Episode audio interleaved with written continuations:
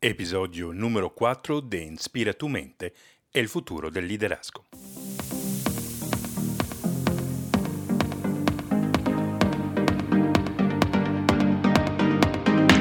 Bienvenidos a Inspira tu mente, el futuro del liderazgo. Cada semana te estaré ofreciendo contenido relevante, conversaciones, entrevistas, recursos y mi inspiración para que puedas despertar y manifestar ese líder que todos tenemos en nuestro interior y así vivir la vida en tus propios términos.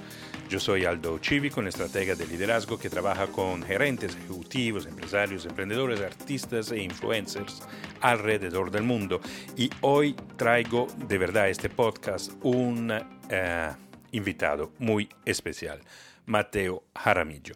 Mateo es un empresario, el fundador de una marca de ropa de gran éxito en Colombia, Matelsa eh, Matelsa se define como una empresa de tecnología y filosofía dedicada al disfrute de la vida y que hace ropa por hobby. Es decir, es una empresa consciente cuya misión es elevar el nivel de conciencia de quienes trabajan en Matelsa y de quienes hacen parte de alguna manera de su tribu.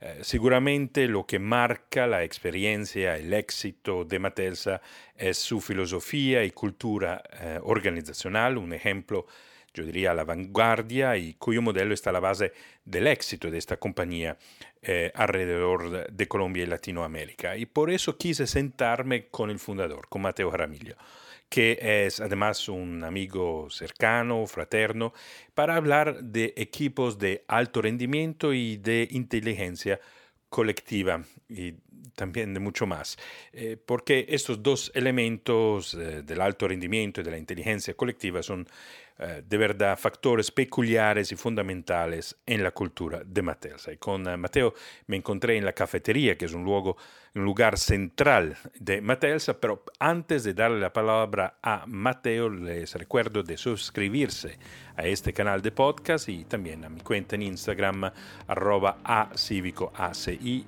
v i c o Muchas gracias por uh, compartir este rato. Estoy siempre mucho a la espera de sus comentarios y sugerencias para este podcast que estamos apenas arrancando. Gracias a Mateo Ramillo para uh, acoger la invitación a sentarse conmigo y hablar de inteligencia colectiva.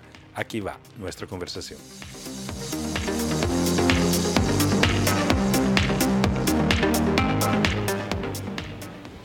Bueno, gracias Mateo por estar acá. Estamos en Matelsa. Eh, me encanta que tengamos esta oportunidad. Queríamos hablar de un tema muy importante hoy, que es la inteligencia colectiva. Lo que se escucha muchas veces en las empresas eh, es el tema de cooperar, la necesidad de cooperar más y más. Me parece que la inteligencia colectiva es un paso mucho más adelante de que una simple cooperación o armonía dentro de un equipo. Pero antes de ir como las definiciones de, de, qué es para Matelsa y para ti inteligencia colectiva, me gustaría que me contaras un poco cómo llegaron a descubrir la inteligencia colectiva, cuáles fueron los pasos, las experiencias, los hitos en tu experiencia personal, en tu experiencia de empresa, para llegar a este concepto para llegar la inteligencia colectiva como un camino al alto rendimiento y al entender el mundo tal y como es. Bueno, no, Aldo, muchas gracias, hombre. Acá lo haré con todo el amor. A ver, amigo, ¿cómo, cómo fueron los pasos eh, para llegar a la inteligencia colectiva? Arrancamos con la, el egoísmo y con la única intención de generar recursos, plata. Eh, y la vida lo va conduciendo en un inicio, la vida lo conduce, no hay absolutamente ninguna guía, ni ningún propósito, ni nada, al menos en el caso de nosotros no lo hubo. En esa búsqueda eh, los procesos empiezan a volver complejos, el mercado se vuelve a, volver complejo y esa búsqueda nos lleva o, o nos lleva a buscar información en los libros. Entonces el primer hito es que arrancamos desbocados y sin ningún control y sin nada, solo informados, informados con, con datos. Luego empezamos a buscar el conocimiento, ese conocimiento eh, nos empieza a enrutar y a dar como norte. Eh, Ese es el segundo hito importante y ese empezamos a entendernos a nosotros. ¿Y cómo nos entendimos? A través de los libros. Entonces hacíamos tertulias en grupos de ocho personas. Eh, y esas tertulias nos empezaron a, a mostrar ya otro universo mucho más claro, empezamos a ver con claridad, eh, eh, digamos, el mercado y a nosotros mismos y empezamos a buscar la sabiduría. Y en esa búsqueda eh, nos dimos cuenta que los sistemas son tan complejos que la única ruta, la única ruta es la cooperación absoluta y esa cooperación absoluta se da solo con dos vías. Uno con franqueza y esa franqueza tiene que ir con respeto como esa combinacióncita, franqueza con respeto. Pero para que haya esa franqueza con respeto, la estructura de la empresa tiene que estar construida tiene que estar construida para que haya franqueza, porque si hay línea, eh, estructuras piramidales, no hay franqueza. Si hay mucho respeto, que es más bien, bueno, eh, alimentar egos y cosas que se puede confundir con respeto, que es otra cosa, pero entonces es desdibujar esas estructuras piramidales y empezar a hablar de sistemas, eh, buscando la verdad, quitarse velos y empezar a entender ya como buscar inteligencia colectiva como el medio para buscar la verdad. Quiero hacer un paso atrás y, y en esta transición entre el primer hito y el segundo esta necesidad frente a la complejidad del mercado de conocer más. Cuéntame un poquito más, ¿cuál, fue como la, necesidad, el deseo de conocer? ¿Cómo, lo descubrieron? ¿Cómo lo desarrollaron? nosotros arrancamos en un negocio muy fácil. Comprábamos ropa hecha y la vendíamos. Ahí la complejidad es básica. Pero a medida que lo hicimos y lo hicimos de una manera exitosa, nos fueron replicando el modelo. Entonces eran unas bodegas, que eran súper novedosos y empezó a llegar un carro y vendía ropa afuera, vendía otra bodega igual y vendía ropa afuera y, el, y lo que teníamos nosotros no había ninguna barrera de entrada. Entonces la única manera de sobrevivir era hacerlo una barrera superior. Entonces empezamos a diseñar la ropa y al diseñar la ropa tú tienes que tener un, un, un entendimiento del mercado mucho. Cuando tú empiezas a ver el mercado, te empiezas a ver reflejado en el mercado. Entonces empiezas a verte en un espejo y empiezas a mirar para adentro. Y entonces después nos ponen otra más, o nos ponemos otra más compleja, y es que los talleres donde confeccionaban hay mucha explotación, unos manejos poco éticos, y nosotros hacíamos parte de esos manejos éticos. Entonces dijimos, vamos a montar plantas de confección. Entonces cuando ya estamos hablando de ingeniería, de alta ingeniería, cuando estamos hablando de antropología, de entender el mercado profundamente en un mercado tan dinámico como es la ropa, empiezas a, a, ver que esto es un sistema muy complejo, un sistema complejo, como lo estamos hablando ahora, es inestable. Los sistemas complejos son exponenciales, pero al mismo tiempo son inestables. Eh, entonces ahí es donde ya nos ponemos en otra conversación. No soy yo el super líder que miro adelante, sino que señores, a mí no me da. Señores, a usted tampoco. ¿A quién le da? A nadie le da. Pero nos damos cuenta que a todos nos da. Y empezamos a escoger muy bien a la gente, a hacer un proceso de selección muy refinado y empezamos a elevar nuestro nivel de conversación y empezamos a elevar el nivel de conciencia a través de los libros. O sea, tenemos en una sala, tenemos a Daniel Goleman, o tenemos a, a Harari, o tenemos a, a, a, cualquiera, pues. Sí. Entonces, nace el deseo del conocimiento inicialmente es legado a entender el contexto, el mundo, el mercado. Y, y ahí, exacto, perdón, y ahí llega a la gran pregunta, es a conocernos a nosotros. Cuando tú empiezas a mirar mucho para afuera, te das cuenta que no te has mirado adentro y ahí es donde empezamos a hablar de un término que lo llamamos equipos de alto rendimiento. O sea, necesitamos ser muy buenos para poder competir en este mercado. Perfecto. Y tú dijiste algo que me parece un paso muy importante que vale la pena profundizar, es empezamos como a buscar gente eh, muy buena, o sea, de manera muy estratégica, consciente, a decidir quien venía contratado por Matelsa, quién en sí aparte. ¿Cuáles eran los criterios en ese entonces? ¿Cuáles eran los criterios que significaba? En este entonces, en y, ese en este, entonces. y en este entonces también. Sigue, ok. Eh, ¿Qué significa eh, buscar a alguien bueno para un equipo? Exactamente. Bueno no es técnicamente, incluso no puede saber la herramienta, no nos interesa. Pero bueno es que tenga la capacidad, lo llamamos cerebro blandito, neuroplasticidad, como lo quieran llamar, es buscar, eh, buscar personas que tengan la capacidad de reinventarse, incluso hábitos arraigados desde la niñez, que a través del conocimiento y la ciencia sean capaces de darle la vuelta a sus hábitos. Eso es una persona que nosotros lo llamamos cerebro blandito y esa persona de cerebro blandito puede cambiar de ideas a través de los argumentos. Un racionalista progresivo. Eso es Matelsa, lleno de racionalistas progresivos. Y, y este concepto de la, del cerebro blandito, es, eh, blandito, ¿eso fue claro desde el comienzo? O sea, tú dijiste y tú No, y tú. yo no. Ujú. Lo ¿Cómo- hemos cómo? visto con la experiencia y con los libros. Nos hemos leído, había un libro que se llama El principio del progreso. Eh, el- el- es una tesis muy clara, es que las personas no cambian. Nos leímos otro que se llama Multiplication by Subtraction. Dijimos, hey, vení, ¿qué, qué nos pasa? Nos vimos un videito de una carreta, de, un- de unos equipos. Empezamos a entender que, un- que las personas que ciertas personas pueden hacer un daño en las empresas que no lo calculan. ¿Y qué tenían esas personas? Rigidez en el, rigidez en el cerebro.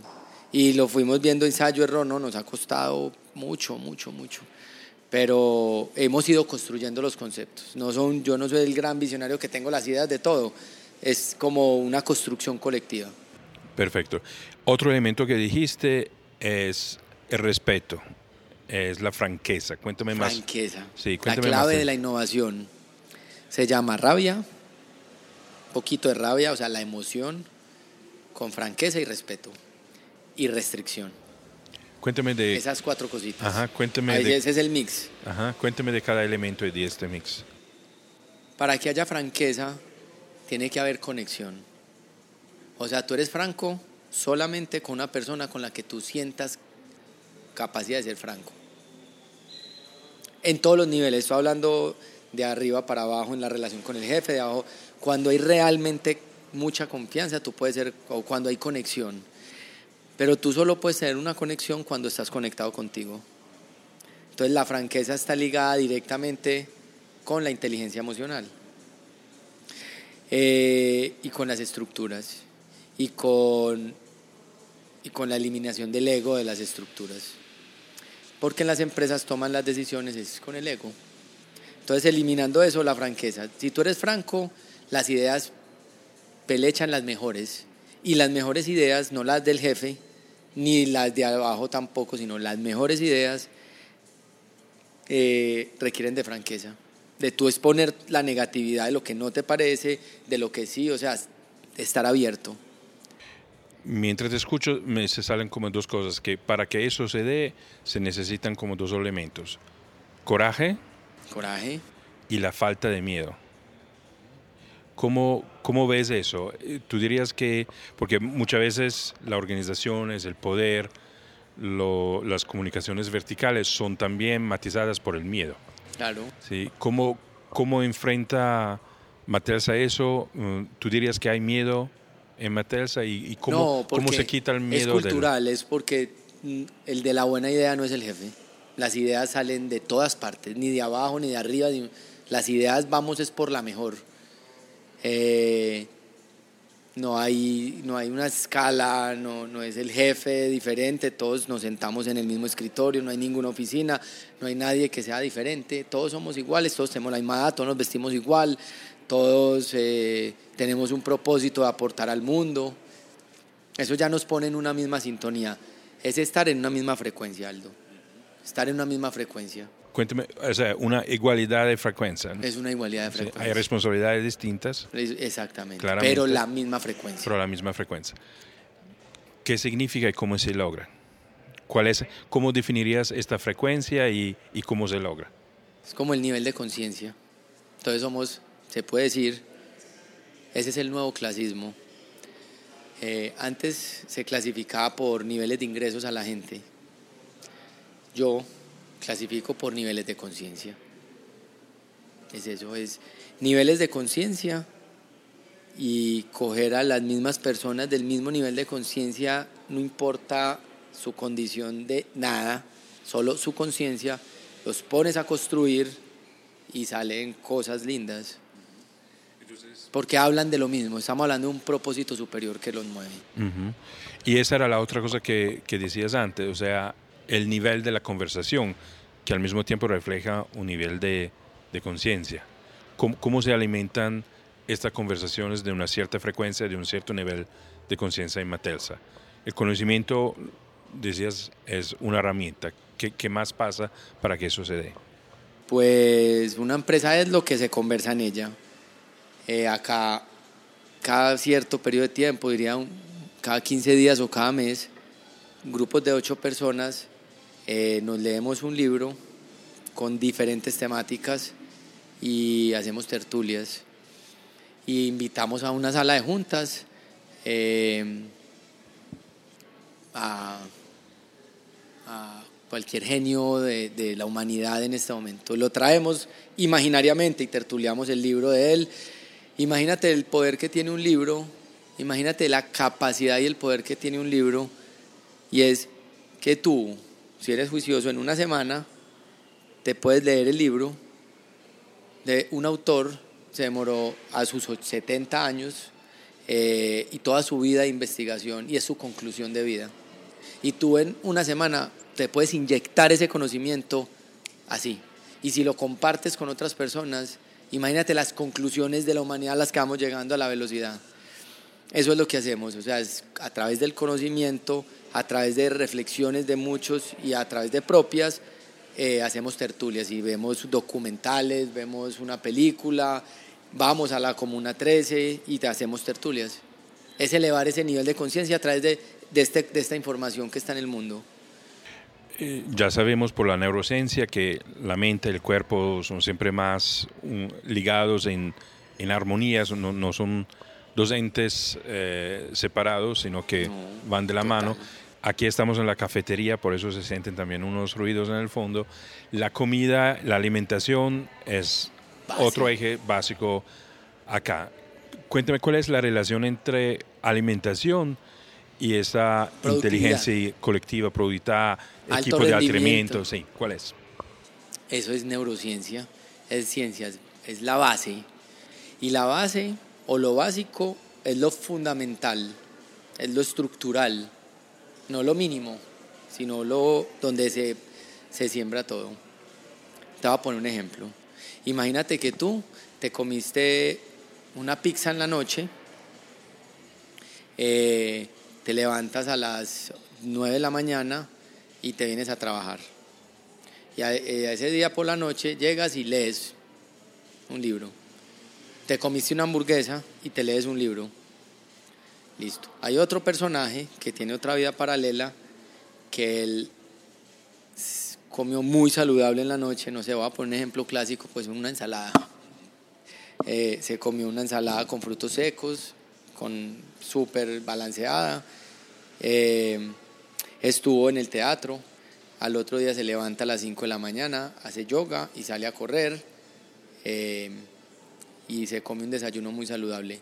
Ese mismo personaje se lee el libro y se lee otro libro. O sea, su cerebro está en otras condiciones para recibir esa información. El uno está inflamado está, y recibe la información de una manera, el otro está totalmente nivelado. Entonces la alimentación no es lo primero, es la relación número uno de la vida, la sexualidad y la alimentación, esas son las dos, como los dos soportes o los dos pies sobre los que está parado la humanidad, creo que toda la vida, eh, todos, los, animales, pues, o al menos los mamíferos o los más desarrollados, es la sexualidad y la alimentación.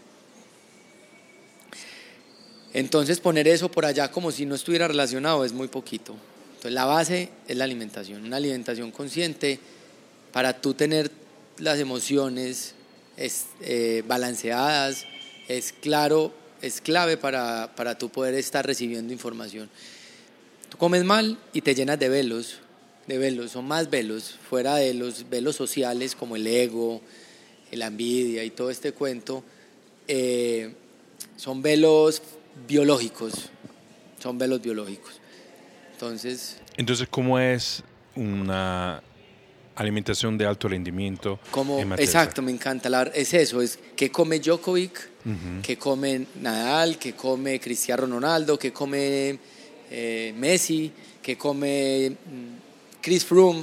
Es eso. Nosotros, los que estamos en, en, condiciones de liderazgo en las empresas, debemos comer como si fuéramos de alto rendimiento, para poder tener alto rendimiento. No es aparte, si tú no comes como alto rendimiento, tú no vas a llegar al alto rendimiento. Punto. Eh, entonces, es esa misma dieta, es coger la dieta de, Cristiano Ronaldo y copiarla, y eso te va a llevar al alto rendimiento. ¿Qué es? Ellos no comen ninguno come azúcar porque es un carbohidrato simple de mierda, te va directo a la célula sin filtro y, eso te hace unos cambios emocionales tesos. Eh, el, gluten, hay muchos estudios que inflama el cerebro y eso, inflamación del cerebro hace perder la sinapsis de las neuronas y eso hace que tu rendimiento sea menor, tu concentración, eh, los lácteos no son la maravilla que nos venden, las carnes frías no son la maravilla que nos venden, comer, comer saludable y frutos secos mucho, muchas verduras, muchas frutas eh, y leer acerca del tema. O sea, yo creo que es construir un conocimiento acerca de qué se debe comer y hacerlo consciente. Aldo, imagínate que la gente sabe Power BI, que es un software para Big Data y no sabe qué hace el, el, páncreas o el hígado. ¿Te parece muy loco eso? Tu hígado te hace vivir. La herramienta más sofisticada de todo no... Entender el cuerpo cómo funciona biológicamente es clave y hay mucha literatura acerca de eso, pues. Mucha e infinita literatura. ¿Qué come entonces Mateo Jaramillo? ¿Cuál es tu eh, dieta yo me voy, diaria? Yo, me voy para un lado, muy para un lado, pues. No soy profeta del veganismo, pero yo soy vegano. Eh, como huevo, o sea que no soy, soy no como lácteos, soy un vegetariano que no come lácteos o soy un vegano que como huevo. Pues. Por la B12, he hecho mil experimentos, me mido la sangre mucho, voy detrás de la ciencia. Eh, es mi dieta óptima, la que encontré para mí, para mis hijos y mi familia, pues comemos eso, acá hay muchos. Eh, profeso mucho como la dieta, esta dieta con salmón, por ejemplo. También me parece, o vegano con huevo, o con salmón, o con insectos. Es la evolution. Es un vegano comiendo insectos, creo que es el futuro. Y es lo que comíamos hace eh, 15 mil años, comíamos eso. Entonces, em, creo que, esa es mi dieta, esa es mi dieta. Perfecto. No como azúcar, no como lácteos, no como gluten, no como carnes frías, ni ningún animal, pues de, ninguna carne, ningún animal. Muy bien, entonces hemos hablado Esa la base. de la base. La alimentación y lo estamos hablando como en relación con el alto rendimiento. Entonces eso, ¿Sí? muy importante, el alto rendimiento, estamos hablando de un equipo de alto rendimiento, pero un equipo de alto rendimiento necesita individuos de alto rendimiento y ese individuo de alto rendimiento que estamos hablando necesita hábitos de alto rendimiento. Y el primer hábito de alto rendimiento es la alimentación. Punto. El segundo hábito son actividades físicas. Yoga, atletismo, bicicleta, gimnasio, moverse. ¿Por qué? Porque es el oxígeno para el cerebro, es control de la dopamina, poner el hipotálamo chévere, es equilibrio, movernos. El tercero es descanso reparador, o sea, dormir. Ustedes ven todo esto, los deportistas lo tienen claro. Un deportista como descansa, ¿qué come? Actividad física, pues obviamente. Eh, hasta aquí llegan los deportistas principalmente. Pero si tú ya empiezas a tener actividad de, de, cerebro, de actividad de inteligencia, porque aquí el alto rendimiento es intelectual, entonces necesitamos el ocio. Y el ocio son actividades que te generen placer y que te saquen, te saquen totalmente. Es decir, si tú pintas porque te gusta, eso es ocio. Pero si pintas para vender el cuadro, no es ocio. Sencillo. Si haces el amor para, para tener un hijo, no es ocio. Si haces el amor de parche, es ocio. Es cualquier cosa que te genere placer, pero ocio de buena calidad. El ocio, el otro es votar la vida. Pues ver mm, basura en televisión, eso es votar la vida, eso no es ocio. Eh, meditación clave, meditación clave, conocimiento, cuánto te dedicas a leer, eh, tu entorno, de qué calidad es, cuánto estás en contacto con la naturaleza, de qué calidad de aire estás respirando, tú cómo, cómo vives, cómo te transportas, tú qué ves cuando estás, qué ves cuando estás en tu vida, cuál es cuidar el, entorno en, el que te mueves, eh, tener un propósito. Esos elementos es lo que llamamos nosotros los 9 BP, eh, que son elementos para la base, para poder empezar a hacer de alto rendimiento, para poder pertenecer a un equipo de alto rendimiento. Tú juntas personas con estos hábitos juntos, tú juntas, perdón, juntas a estas personas y salen cosas maravillosas porque lo veo todos los días. ¿Cómo, cómo eh, una empresa eh, lleva a sus empleados a respetar o a seguir o a desarrollar todos esos hábitos?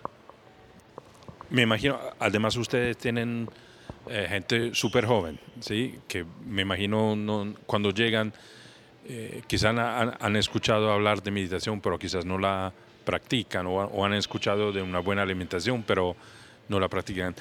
Aquí le están pidiendo mucho más que rendir desde el punto de vista del trabajo, quieren de cambiar hábitos de vida, o sea, tiene un impacto sobre toda la existencia. ¿Cómo, cómo se logra eso? Y, y no hubo resistencia, como alguien que le dice, ustedes se meten demasiado en mi vida.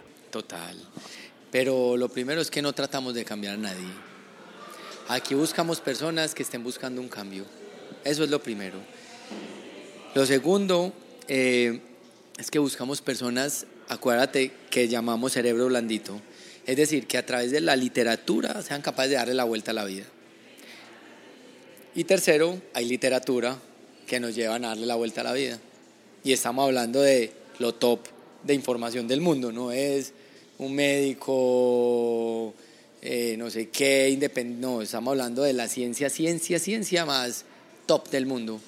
Estamos hablando de que vamos a estudiar qué come Messi, o vamos a ver qué come Chris Froome, o vamos a estudiar, no sé, el médico que se inventó la, eh, la endoscopia, o el premio Nobel de Medicina que habla de la leche, y vamos construyendo un conocimiento colectivo, no hay una opinión de nadie Aquí no, es no tenemos una creencia, no existe esa creencia.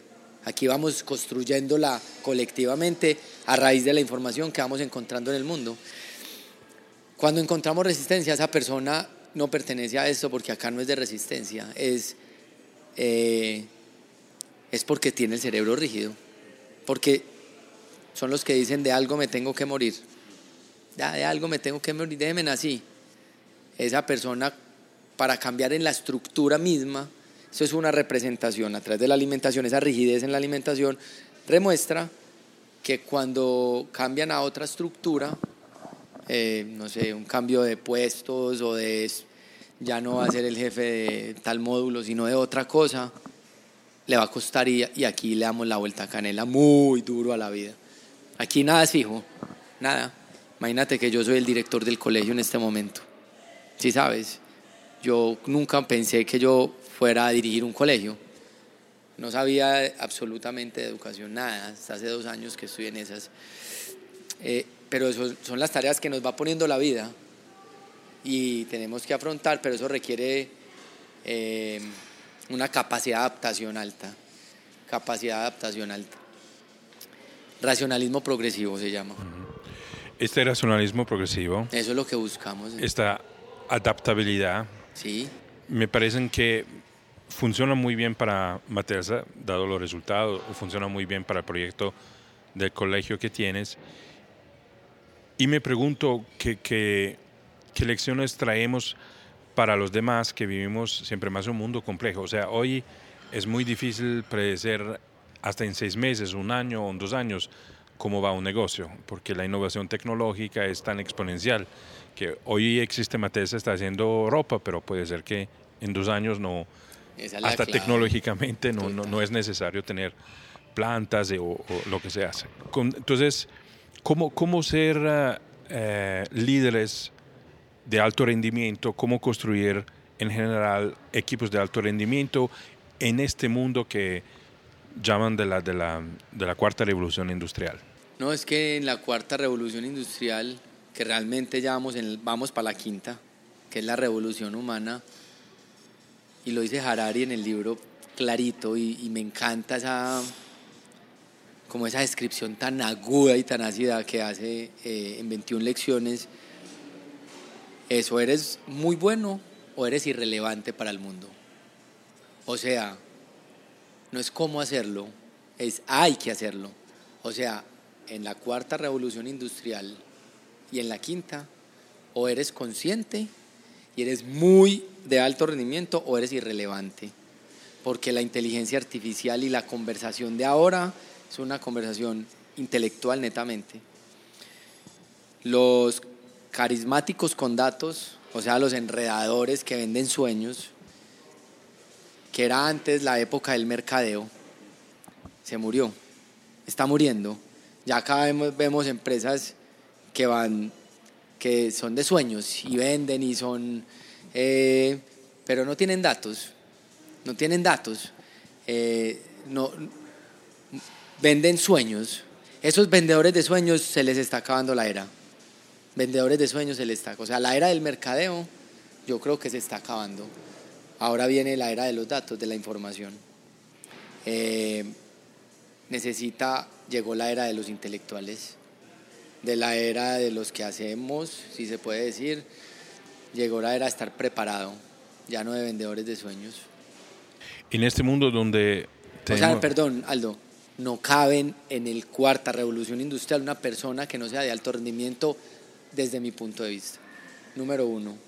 Y número dos, es antiético no ser de alto rendimiento en un mundo donde requiere la atención inmediata no es una elección, es te toca, es que nos toca, es demasiado egoísta y es hacernos y, es ser muy indiferentes ante el mundo, em, el no exigirnos y el no llevarnos a, un nivel superior.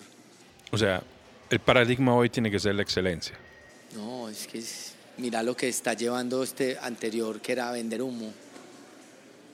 Entonces, en este mundo de datos, donde podemos hacer decisiones, si quieres, muy racionales, en el sentido que basados en los datos, pero ¿qué papel para el alto rendimiento, para la construcción de un equipo, para la inteligencia colectiva, qué papel, tiene la intuición? La intuición, es que la intuición no es otra cosa que Big Data, pero para tú utilizar ese Big Data te tienes que quitar todos los velos. Es Big Data del cerebro, pero no del sistema de la neocorteza de la racional, sino el límbico. pero es cosas que tú ves de patrones de comportamientos. Cuando tú estás conectado contigo, muy conectado con tu, lo que estás sintiendo, empiezas a percibir el mundo de una manera en HD. Cuando eso pasa en un grupo de personas, empiezan a percibir en HD colectivamente. La intuición no es una cosa, mm, ¿cómo es la palabra, Aldo? Como astrológica o... Sí, o, algo mágico. Algo mágico, algo esotérico. Esotérico, esto es. Esa era la palabra. No, no, la esotérica, la, la, la intuición es big data de lo más profundo del cerebro. Y quitándote los velos es, pero la intuición de una persona es una cosa, pero cuando es intuición colectiva, eso lleva a tener una sola ruta que elimina incluso la innovación, porque la innovación ya deja de ser innovación y se vuelve la única ruta por la cual tú caminas, que desde afuera se ve como algo innovador, pero desde adentro Se ve algo como, ¿qué? ¿Por qué piensan que somos innovadores y no hemos hecho nada innovador? O sea, solo hemos hecho lo único que hemos tenido para hacer. O sea, no había opciones. No hay opción. La cosa... Era esa o esa. Uy, qué canal tan diferente, no tiene maniquís, es una bodega. Y de acá adentro decimos, no, no, es que era lo único que teníamos para hacer. O las redes sociales, como son de críticos, o como el, nos inventamos una forma de hacer mercadeo, nos inventamos, era la única forma que había, no, no hubo como una creación, no, era eso. Y esa intuición colectiva nos llevó que ese era el camino. Sabíamos que lo correcto era eso, lo correcto y lo único además, Aldo. Entonces... Hay que entrenar esa intuición. Ajá. Y, es allá que quiero llevar, porque, llegar, porque pienso que eso, además, por el, el, mundo complejo y ambiguo en el cual vivimos, es fundamental para el logro, para el alto rendimiento, para la innovación, para utilizar un término muy utilizado hoy. Pero quiero volver al hecho. Entonces, formamos dos individuos de alto rendimiento a través de la alimentación, a través del conocimiento, el movimiento, el entorno, la meditación, todo lo que hemos hablado. ¿Qué pasa cuando tú pones juntos a trabajar dos, tres, cuatro personas de alto rendimiento? ¿Qué, pasa en esta dinámica? En esa dinámica empieza a pasar una cosa muy poderosa que se llama inteligencia colectiva. Y empiezan a pasar cosas que ni siquiera el individuo lo entiende, pero el conjunto lo entiende. Y arrancamos como por una, puede ser presión, o puede ser por una vibración, no sé, ahí estamos como tratando de, pero, pero empieza a haber una exigencia mayor, porque nos retamos socialmente. Eh, y eso es, eso es, eso es lo, que pasa cuando tú juntas. Y hay sincronicidad. Y entran en un estado, o entramos en un estado casi meditativo, que es como un estado de flujo porque vamos todos y nos metemos como en un canal de creación, de, en un canal de creación. No, no, no me quiero enloquecer mucho, pues, pero, es casi místico. Y cuando tú ves entrar un piso y ves 80 diseñadores en silencio, todos casi en un proceso de creación, tú, tú sientes una energía y un estado de flujo muy poderoso. Eso pasa cuando tú pontes 3, 50, 10, 20. Perfecto. Y, y, ahora un poquito más adelante te quiero proponer de llamar a esta experiencia de manera distinta, porque pienso que hay una diferencia entre la inteligencia colectiva y lo que te voy a proponer, pero antes quiero uh, profundizar un poquito más esta dinámica. Eh, ¿Qué dirías es la, cuál es la diferencia entre colaboración y inteligencia colectiva? ¿Hay diferencia? entre la colaboración y la inteligencia colectiva. No, la colaboración es un nombre pequeño. es, la inteligencia colectiva es una unidad. La colaboración es desde la independencia. Yo puedo colaborar desde mi independencia con tu independencia. La otra es más interdependencia. Es más interdependencia. Eh, colaboración puede ser con un, con un fin, buscando, buscando algo. En la inteligencia colectiva es una unidad, no hay una respuesta de nada. Me, me parece que mm, escuchándote la, la, inteligencia colectiva tiene algo que es generativo, o sea, es capaz de crear algo nuevo. Total.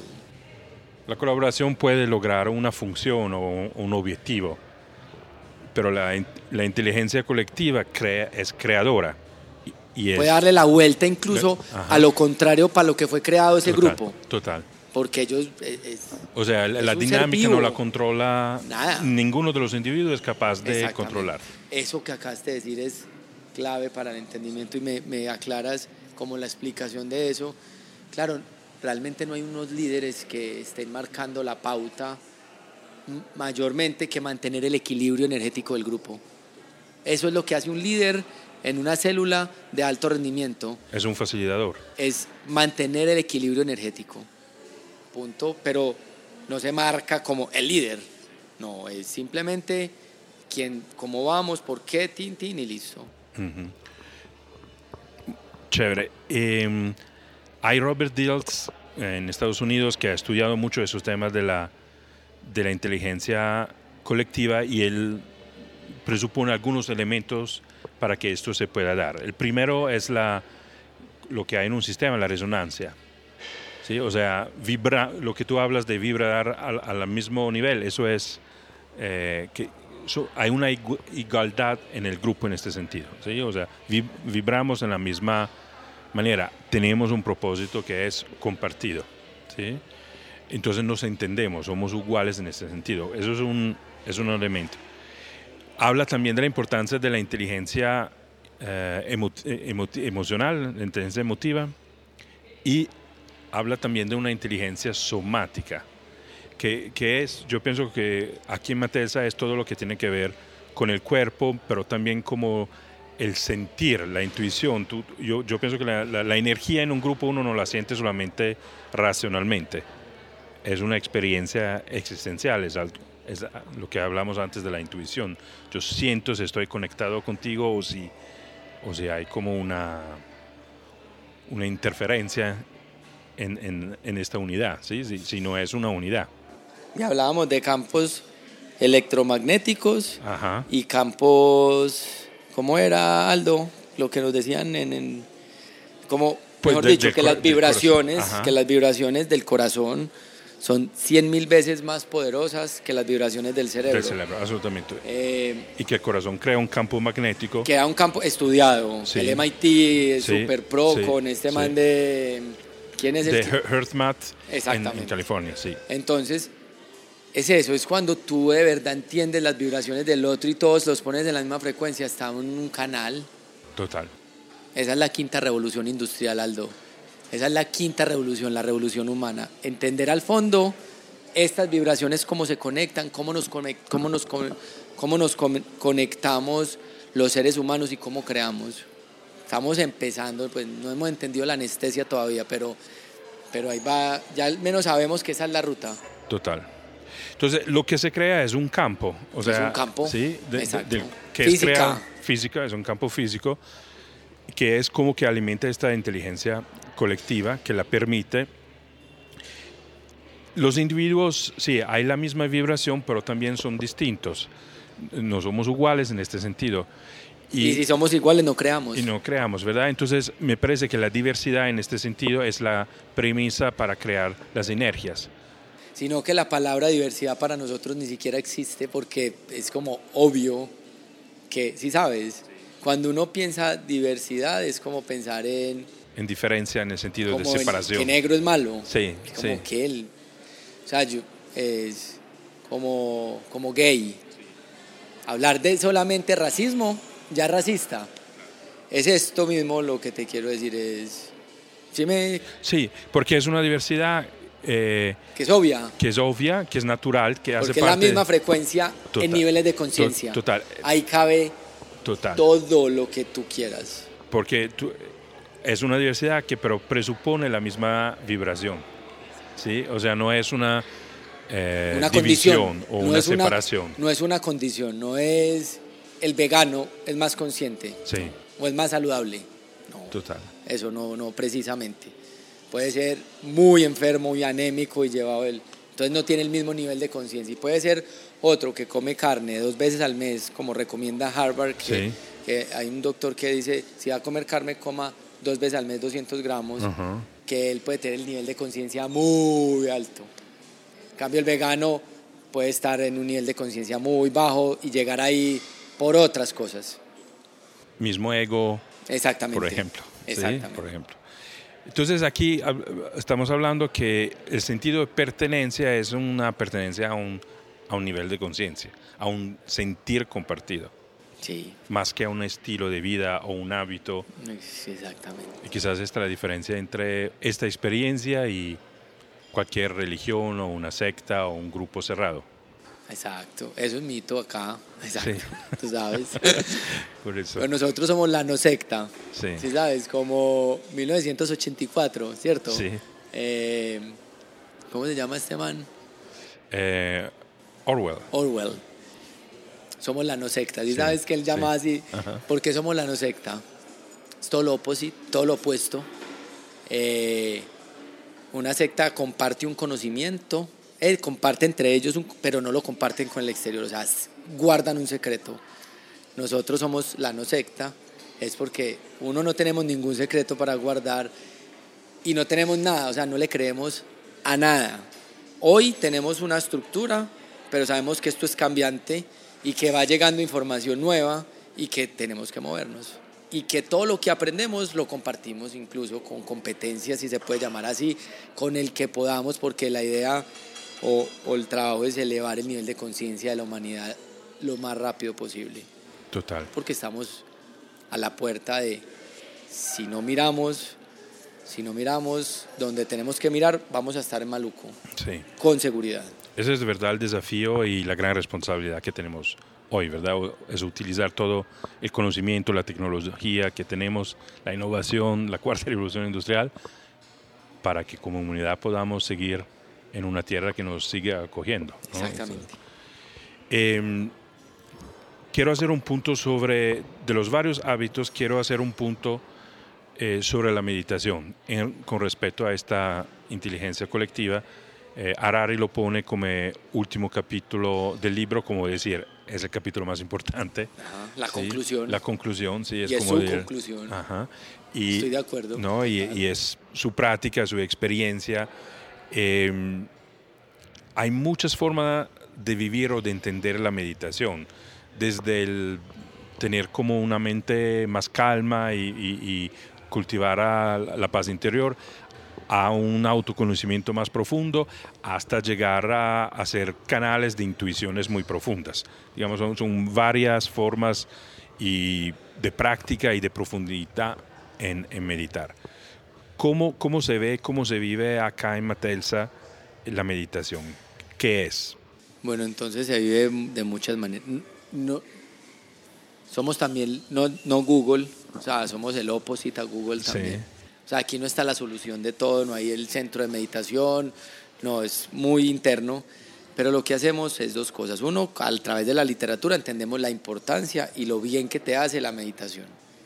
Entonces es cada uno, cada uno, cada uno entiende y lo adopta si quiere o no. La mayoría de los directores y las como los líderes de, de Matelsa están muy metidos y muchas de las personas de, de Matelsa están metidos en la meditación. Antes de cada reunión hacemos un mindfulness. Que sabes que nos hizo falta a ti a mí para empezar esta conversación. Hacer un mindfulness. Hacer una, una meditacioncita de cinco minutos. Sí, es verdad. Y tendríamos otras, otras revoluciones pues en el cerebro que venimos así de dos reuniones así rajásicas, pero eso nos hubiera puesto en otra frecuencia. Entonces en, esas en esas reuniones hacemos un mindfulness, ponemos en meditacioncitas pequeñas, guiadas, y la conversación es otra. El volumen de tono es otro, el tono de la voz es uno, otro, eh, las argumentaciones son otros. Se acaba esa diarrea mental.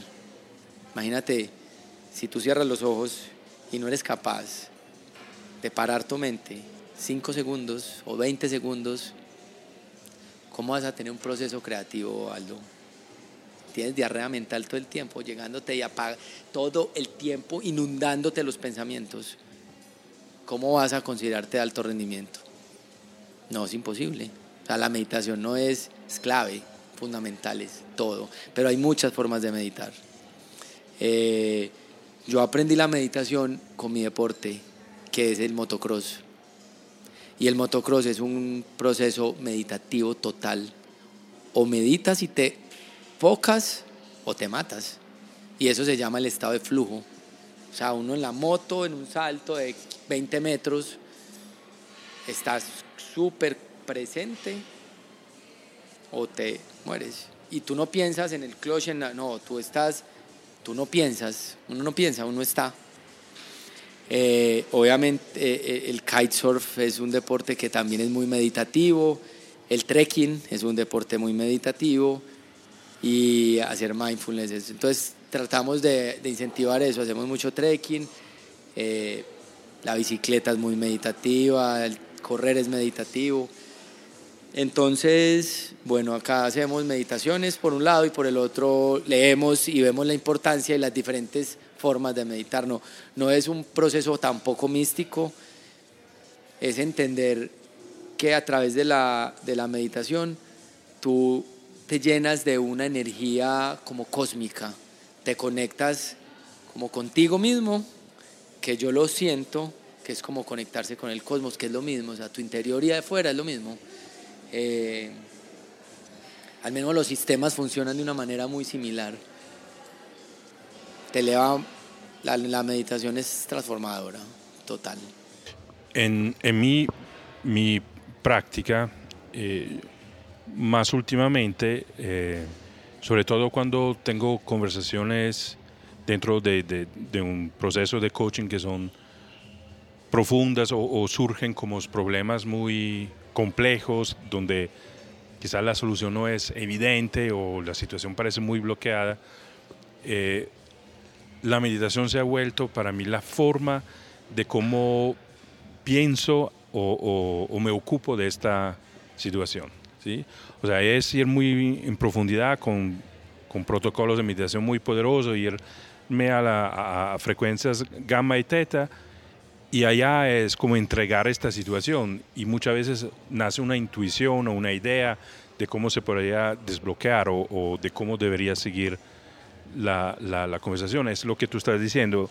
Uno se da como, como si tú te ponieras en contacto con una, con una fuente, o sea, te sientes que eres parte de algo más grande que te comprende, o sea, que eres tú, hay tu individualidad, es Aldo y al mismo tiempo algo que te comprende, ¿verdad?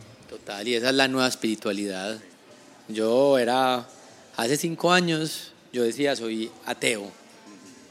Así pues, luego dije, no, vení, yo soy agnóstico, esto es demasiado raro todo. Y ahora digo, soy más espiritual, pero la espiritual la entiendo como una conexión, como un todo, como que todos somos mucho más que uno solo. Ese es como mi, mi entendimiento. Eh, y esto que estamos hablando es cero místico, pues ciencia. Total, eso es. Neurociencia, física. Total. o sea, ciento por ciento. Total, total. De, de, hecho, hay una expresión que se, eh, una expresión que me se escapa en ese momento quién la creó, pero es la realidad del holon. El holon es eh, ser, es que tú eres al mismo tiempo una unidad como un individuo y siempre algo parte de algo más grande. Por ejemplo, tú acá eres, sí, eres Mateo, pero al mismo tiempo tiene un núcleo que es tu familia, pero tiene Mattel, y Mattel en sí mismo es parte de un sistema que es más grande. Y, todo, y así funciona el mundo. Y, así funciona el mundo, ¿no? Y, es un poco eh, sentir que eso es una realidad, ¿sí? La, conciencia del todo, como, como tú dices, que hasta va más allá del, del físico de la Tierra en este sentido, ¿no? Te quería preguntar, dentro de, esta, de lo que estamos hablando, eh, un concepto tuyo es de afilar el asha, se dice en español. Sí. Y por eso te fuiste también a Bali hace poco. Sí. Podemos hablar de, eso, de la, tu, experiencia en Bali, cómo te sirvió eso en términos de lo que estamos hablando y de ese concepto de afilar el asha. Eh, a ver, estaba buscándome y encontré un espacio mejor dicho, me invitaron en un momento importante de mi vida y terminé en Bali porque el hinduismo balinés es muy especial porque tiene unos rituales muy específicos y además es un parche muy cool. O sea, mezclaba todo lo perfecto que yo necesitaba en ese momento para empezar a como a buscarme, porque toda mi vida he estado detrás del conocimiento, los métodos, las formas, el, entender el cerebro, la neurociencia, pero eso es una cosa. Pero tener el mapa, el mapa por el cual navegamos, entender eso, eso ya va más profundo. Y lo que he leído, casi todos los libros de todos los libros de, de neurociencia que he leído terminan todos en la meditación y todos terminan en el budismo o en el hinduismo. De hecho, el parcero de Daniel Goleman, que es el papá de la inteligencia emocional, se llama Richard Matthew o Matthew Richards. Ricard, sí. O Ricard. Ricard, francés. Eh, Exactamente. Y es un monje budista.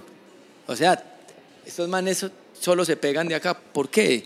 Imagínate que la neurociencia llevará 10 años de verdad desarrollándose.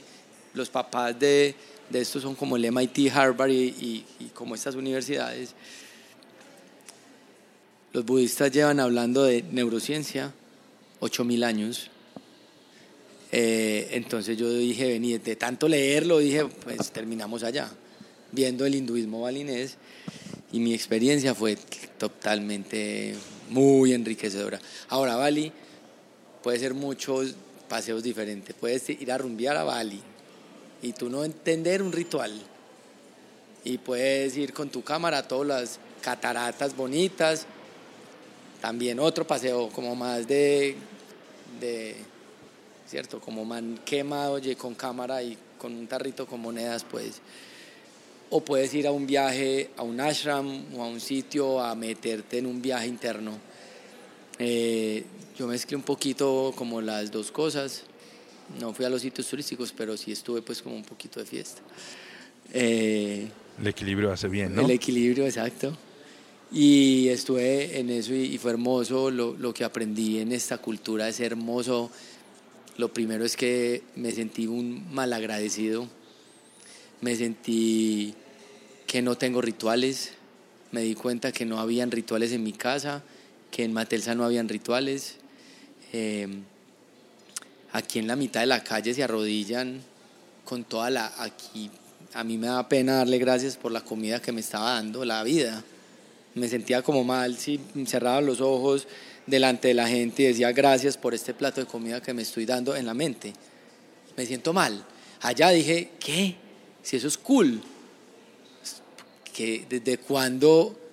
Y entonces ahí se me quitó ese montañerito. Y ahora le doy gracias con todo el gusto y el que lo entendió, lo entendió. Estoy muy loco ya, pues ese es problema de él, no mío, pues. Pero me di cuenta que, que somos muy, muy- que todo nos pasa y creemos que, creemos que nos debe pasar. Porque, ajá. ¿Cómo te cambió esta experiencia en términos de, de cómo la transmitiste, quiero decir, a tu equipo, a tu gente, para que de alguna manera se entendiera a- un- con un nuevo entendimiento, a un nuevo nivel, esto de crear una colaboración generativa, una inteligencia colectiva? Los rituales son claves en esto. Te ponen en la misma frecuencia, Aldo. Los rituales son el emparejador de frecuencia. Impresionante. Y en esas estamos creando rituales. ¿Puedes hacer un ejemplo? No, ritual puede ser en la familia, puede ser un ritual, es acostarte, poner la, la cobija, leerle un libro a tu hijo.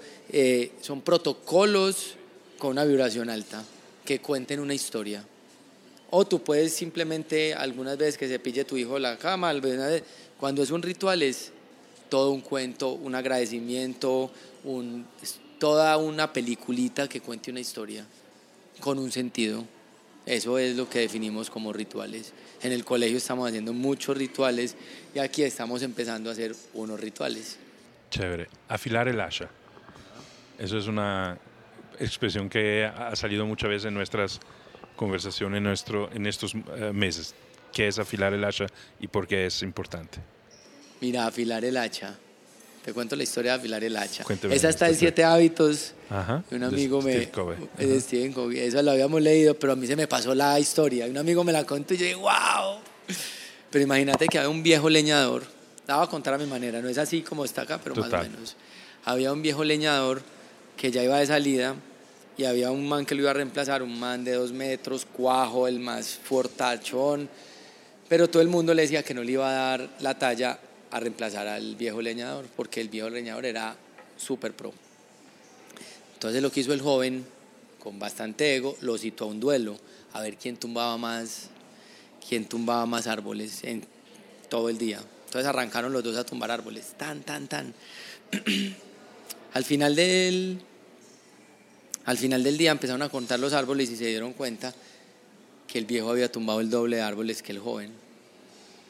Y el joven, indignado y totalmente confundido, le preguntó, ¿cómo hiciste para tumbar el doble de árboles si tú parabas a descansar cada media hora? ¿Tú cómo hiciste si tú parabas cada media hora a descansar? 15 minutos.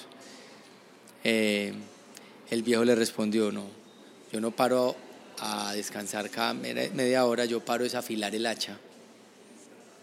Y yo creo que es una historia que muestra lo que pasa en la vida real y todo el tiempo y es, es lo que a nuestros papás, el workaholic era el que pelechaba, el que casi que abandonaba la familia, era el super ejecutivo porque le entregaba su alma. Pero resulta que hoy, en un día, una persona o un pelado con una idea serendipia, con, una, con un concepto, puede hacer lo que un super ejecutivo no hizo en toda su vida. Un niño, de un peladito, de un joven de 25 años, o 23, o 22, o 18. Eh, y es eso, es ese valor por afilar el hacha. Imagínate el grande con el hacha toda redondeada, amellada, tumbando árboles. En cambio el viejo paraba, afilaba su hacha era, ¿cierto? Eh, era preciso en su corte. Eso es el, valor importante, es cada cuánto paras a afilar el hacha. ¿Y eso cuánto es importante? Se llama ocio. Ocio. Cada cuánto paras a afilar el hacha. Cuánto desconectas tú tu cerebro, cuánto lo, lo sacas, porque la clave del enfoque es el desenfoque. Solamente hay enfoque cuando hay desenfoque. Cada cuánto estás desenfocando tu cerebro. O estás en la misma rutina, llegar, televisión, no sé qué, tan hijos, no sé qué, tan, lo mismo, lo mismo. No hay totalmente desenfoque, es sacar. Todos los días hay que sacar. Y en el día durante, ojalá. Y hay que hacer una sacada, unas salidas del, del sistema también mayores.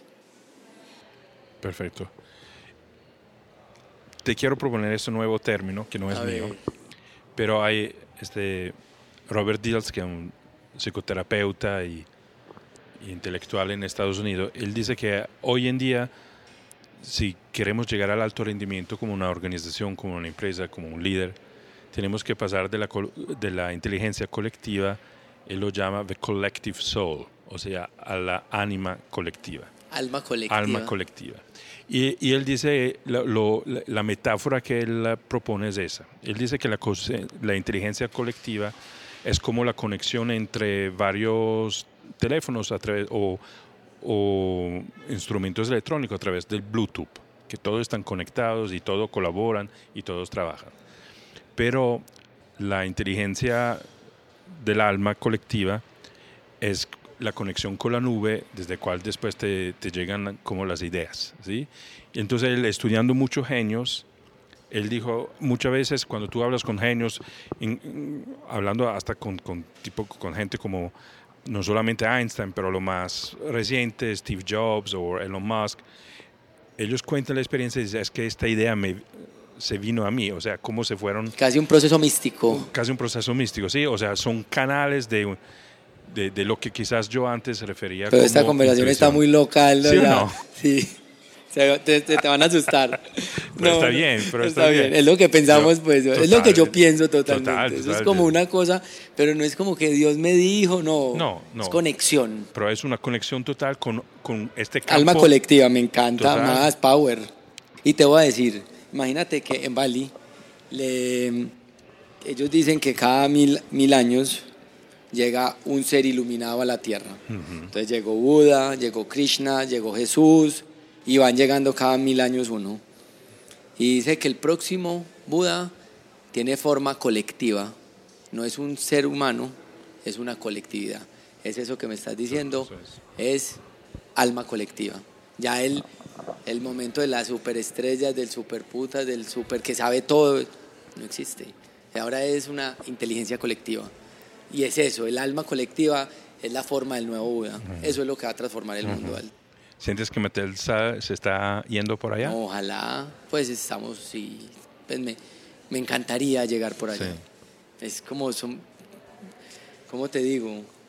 No sé, pues, es tan poquito el entendimiento real y esto es tan extraño, pues como el entenderlo y el dejarse ir, eh, pero esperamos esperamos al menos generar un cambio en el mundo un bacán. Total. Porque yo pienso que si, si hacemos... Pero si hay, pero si hay un alma colectiva aquí, pues yo, yo siento una energía especial acá. Y, y, y, quizás el nivel de creatividad que hay, las ideas, las soluciones.